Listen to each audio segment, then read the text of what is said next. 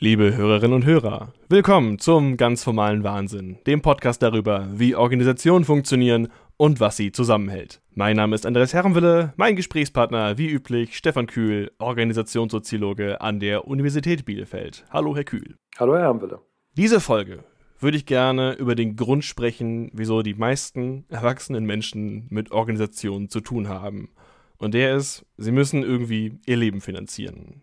Das passiert in unserer Gesellschaft dadurch, dass man Leistung in eine Organisation bringt und dafür dort bezahlt wird. Worüber ich im Speziellen schauen möchte, ist, dass Entlohnung im Verhältnis zur Leistung ein wichtiger Grund für Unzufriedenheit in Arbeitsorganisationen sein kann. Und meine Behauptung ist jetzt erstmal, es ist der wichtigste Grund für Unzufriedenheit. Wie ist Ihre Beobachtung da, Herr Kühl? Naja, die Standardannahme im Managementdiskurs ist, ähm, dass Lohn sowas wie einen Hygienefaktor darstellt. Man kann nicht ganz darauf verzichten, aber es ist letztlich nicht das äh, Kriterium, was darüber entscheidet, ähm, ob man äh, in der Organisation zufrieden ist oder nicht zufrieden ist. Und da würde ich erstmal sagen, ja, also bestimmten Berufsfeldern stimmt das, stimmt das sicherlich. Also es gibt, das vergessen wir häufig, wenn wir über Organisationen reden, natürlich ähm, extrem viele Berufsgruppen, wo ein Euro mehr die Stunde einen extremen Unterschied macht und auch eine extreme Motivationswirkung haben kann. Also gerade da, wo ähm, ein zusätzliches Gehalt nicht eben mit zusätzlichem Konsumbedarf einhergeht, sondern ähm, letztlich äh, es immer noch im Bereich von so Grundversorgung geht, spielt sicherlich diese Entlohnungsfrage eine extrem wichtige, wichtige Rolle und da ist es auch nicht nur ein Hygienefaktor. Aber jedenfalls, ähm, wenn man in der Organisation in den besser bezahlten Jobs guckt, da würde ich sagen, ist es eine Komponente von verschiedenen anderen, die aber eben interessanterweise immer von den Mitarbeitern und Mitarbeiterinnen sehr präzise mitbeobachtet werden. Das ist vermutlich gar nicht unbedingt die absolute Summe, um die es denn geht, sondern eher so, wie stehe ich im Vergleich zu Kollegen und Kolleginnen da sodass da leicht ein Ungerechtigkeitsgefühl entsteht, wenn man mitbekommt, dass man eigentlich für ähnliche Leistung schlechter bezahlt wird als Kollegen. Wir haben jetzt als deutsches Phänomen, ähm, und Sie können mich gerne korrigieren, wenn mein Eindruck da falsch ist, aber ich halte es für ein deutsches Phänomen, dass gerade die Möglichkeit zum Vergleichen hier klein gehalten wird. Dass über Geld spricht man nicht, hier wesentlich wichtiger ist als in anderen Gesellschaften und anderen Organisationen. Versucht man dann damit diesem Ungerechtigkeitsgefühl zu entgehen. Also erstmal das als Konsequenz dieser Überlegung. Und ich wundere mich immer, warum das so ein besonderes deutsches Ding sei, ist. Naja, es, also ich weiß gar nicht, ob es ein besonderes deutsches Ding ist. Ich kenne in vielen anderen Ländern auch Organisationen, wo die äh, Gehaltsstruktur der Mitarbeiter nicht aufgedeckt wird. Also wo nicht gesagt wird, so und so viel verdient ihr, verdient der und der Kollege bei uns, sondern dass das auch eher im, im Latenz- oder Tabubereich gehalten wird und das höchstens mal unter den Mitarbeitern kommuniziert werden kann. Es wird ja sogar in Arbeitsverträge ah, reingepackt, dass man nicht dass man nicht drüber reden darf. Ja, ja, genau. Also es gibt und das ist das ist glaube ich jetzt nicht nur ein deutsches Phänomen und ich glaube, das hat unter diesem Gesichtspunkt, ich fühle mich ungerecht behandelt, ähm, hat das eine gewisse Funktionalität. Also ich kann das am Beispiel sagen. Ich ähm, interessiere mich eigentlich nicht besonders viel für Geld, weil ich äh, weil Sie Professor sind. Ja, weil ich mich für ziemlich, also auch unter den Professoren für ziemlich gut äh, bezahlt empfind, äh, empfinde. Also ich bin in der, in der höchsten Gehaltsstufe, die man als Professor erreichen kann. Habe immer gedacht, ich habe bei meiner Berufung nach Bielefeld das Maximum rausgeholt, was man da an Zuschlägen erreichen kann. Und habe jetzt ähm, letzten Monat äh, eine Aufstellung gelesen über die Durchschnittsbesoldung von Professoren in Nordrhein-Westfalen in meiner Stufe W3 und habe dann plötzlich festgestellt, ich liege unter dem Durchschnitt dann setze sofort ein Gefühl ein, naja, das kann ja jetzt eigentlich nicht sein. Habe das unmittelbar meinem Dekan geschrieben, habe gesagt, ich habe mich bisher nicht für mein Gehalt interessiert, aber das tue ich jetzt neuerdings. Äh, es gibt doch irgendwie Leistungszulagenrunden. Ich brauche das Geld überhaupt nicht.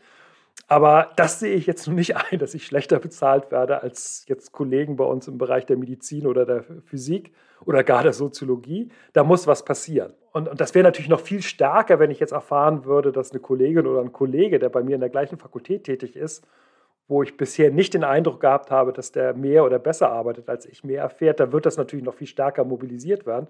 Und dann kann so eine Spirale entstehen, wo dann plötzlich die Mitarbeiter permanent beim Chef stehen, um eine Gehaltssteigerung äh, einzufordern. Und das unterbindet man in dem Moment, wo man eben eine ähm, Tabuisierung der Gehaltsfrage in der Organisation erreicht Oder das kann man auch machen, indem man einen Einheitslohn bezahlt. Das wäre natürlich auch eine Variante. Dadurch stellt man es auch ruhig, indem man sagt, bei uns kriegen halt alle Professoren oder alle Personen, die am Band arbeiten, gleichen Lohn. Und erst wenn sie die nächste Stufe nehmen, wird dann halt auch da nach einem ganz vorgegebenen Schema entsprechend mehr bezahlt. Was sind Nachteile, wenn man diese Form der Bezahlung wählt? Nivelliert das dann Extraleistung? Ist das, das wäre die Befürchtung, die ich hätte, ist das auch ein Phänomen? Ja, also das ist, das ist genau die Schwierigkeit. Also in dem Moment, das ist ja eigentlich das klassische ähm, System im öffentlichen Dienst bis vor 15, 20 Jahren gewesen, dass man im Prinzip so ein paar fixe Stufen gehabt hatte, wo jeder nachschlagen konnte, wie verdient man da. Und man wusste eigentlich ziemlich genau, wo die Personen stehen. Und das nimmt aus der Organisation enorme Flexibilität raus, was äh, Motivations, finanzielle Motivationsstrukturen angeht. Also ich habe jetzt gerade ein Beratungsprojekt für eine Organisation, die sich an den öffentlichen Dienst andicht in ihrer Bezahlung. Und die haben die Schwierigkeit, dass sie nur eine bestimmte Anzahl von hierarchischen Führungsebenen haben dürfen, aufgrund von der Konzernvorgabe. Und gleichzeitig aber auf der Ebene unter der Abteilungsleitungsebene sowas wie eine informale weitere Führungsebene entstanden ist. Und dazu gibt es kaum Möglichkeiten, das monetär zu äh, vergüten.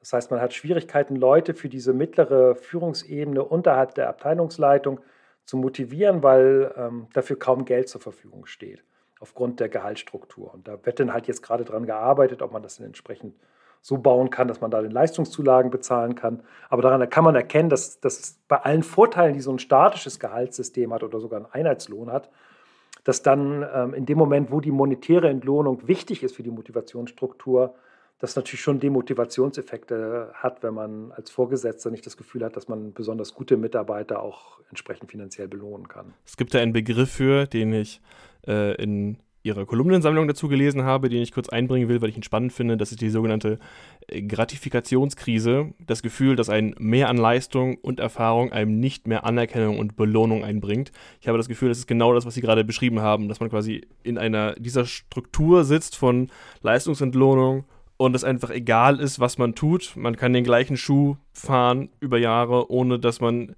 äh, etwas tun muss und dass man sich quasi dadurch dann entfremdet von der Organisation. Ähm, ist das damit ausgedrückt? Ja, ja, also dieser Begriff der Gratifikationskrise, der ist ähm, erfunden worden am Beispiel von Busfahrern, weil man festgestellt hat, dass ähm, es für Busfahrer eigentlich keine Möglichkeit gibt, in irgendeiner Form aufzusteigen.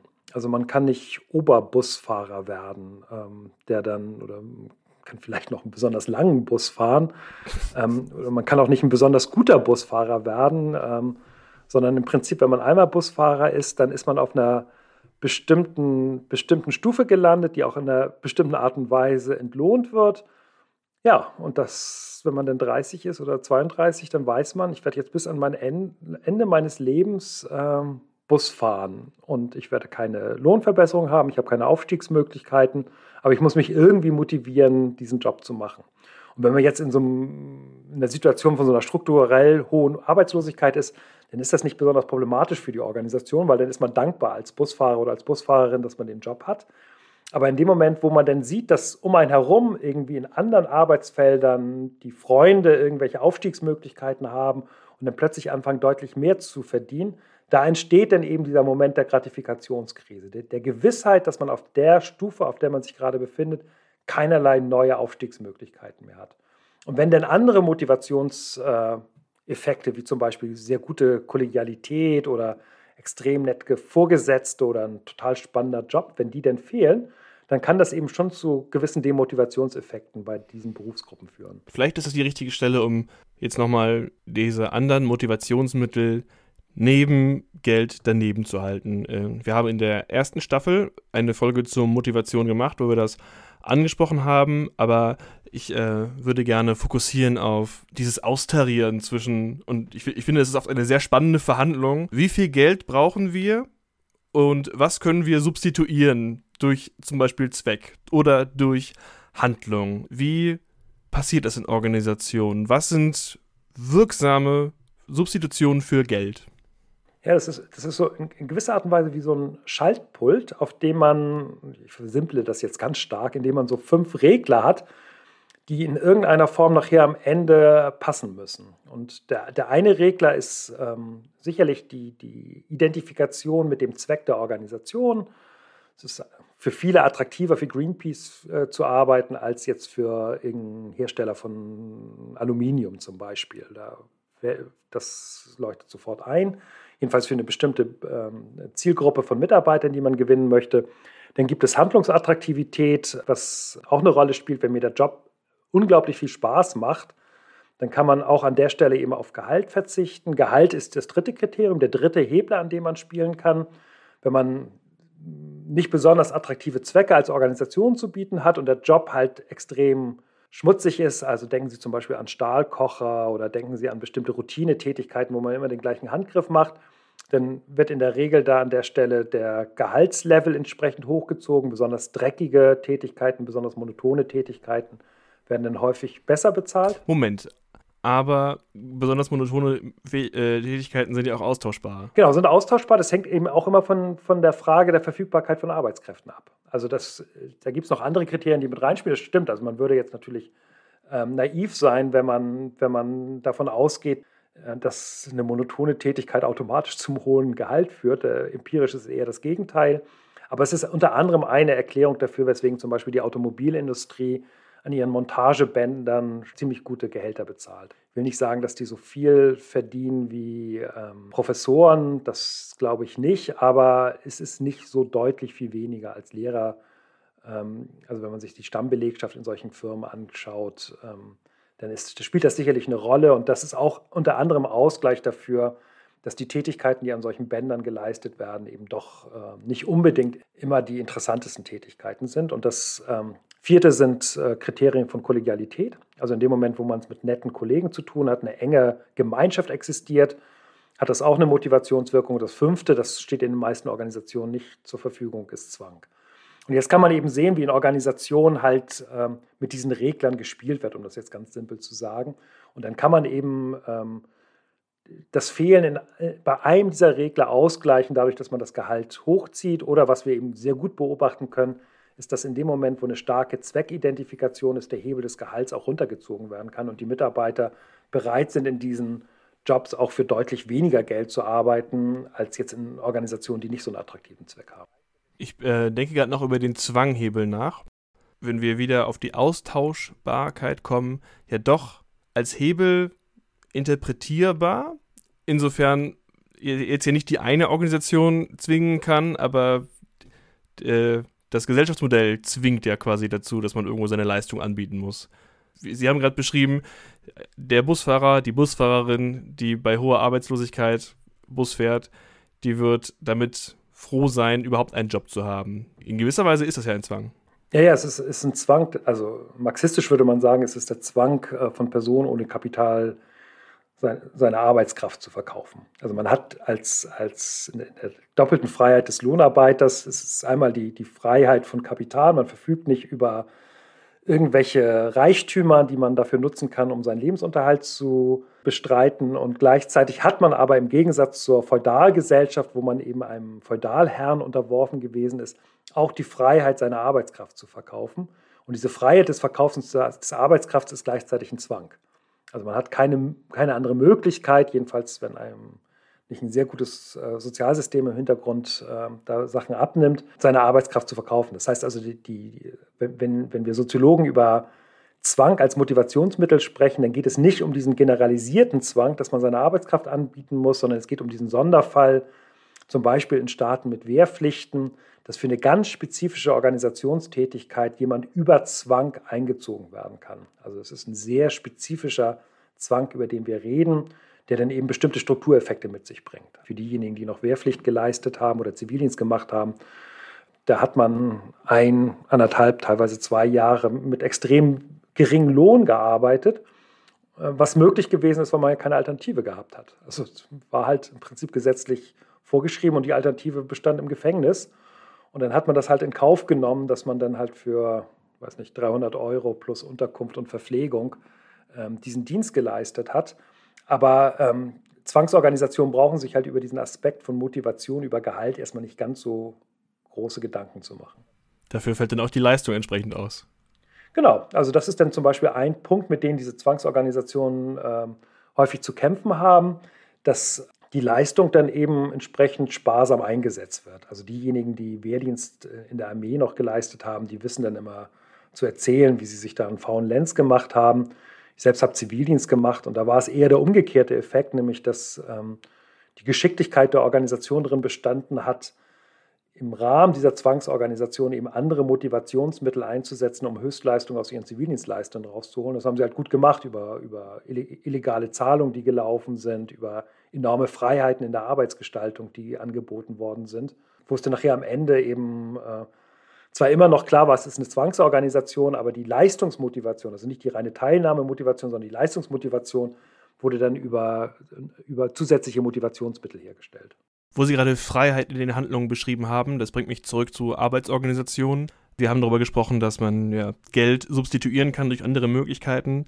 Wo geht in diesem Modell der Claim auf, man kann sich in einer Organisation selbst verwirklichen, man hat die Möglichkeit, in, mit seinen eigenen Interessen etwas umzusetzen. Das ist für mich nicht direkt Zweck, weil wenn man Freiheit in der Handlung hat, dann kann der ja sogar vom Zweck unterschiedlich sein.